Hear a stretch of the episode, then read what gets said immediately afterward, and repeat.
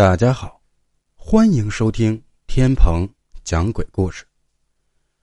这期要讲的故事是一个老铁分享的。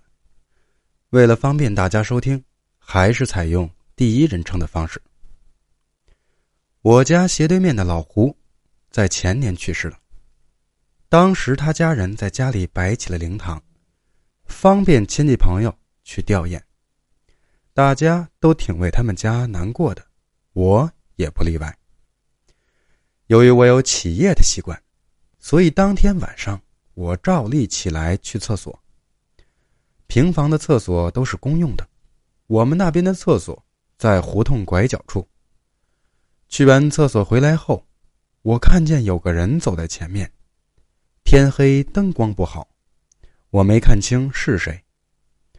我往家走去，就见前面那人。走进了刚去世的老胡家。我以为是老胡家的亲戚，也没有在意。第二天晚上，我照旧半夜去厕所，回到院子锁门时，我又看见了昨晚那个人。那人一闪身进入老胡家，我皱了皱眉，这个人怎么老是晚上来啊？虽然没看清那人的脸，但他总给我一种熟悉的感觉。我想，或许真是老胡的亲戚吧。毕竟我们两家斜对门，他家亲戚我也认识不少。按照老规矩，老胡第三天被火化了。我去他家时，打量了一圈，却没看到前两晚那个熟悉的身影。心想，或许人家忙，只能晚上来吧。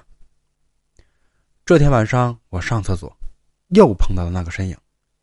我一阵纳闷老胡都火化了，这亲戚怎么还没走呢？正暗自嘀咕呢，那人转过了身体。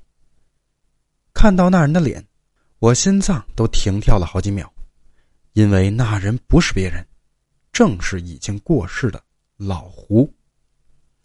我眼角跳了一下，使劲吞了口口水，不知如何是好。他却只是看了我一眼，转身。进他家去了。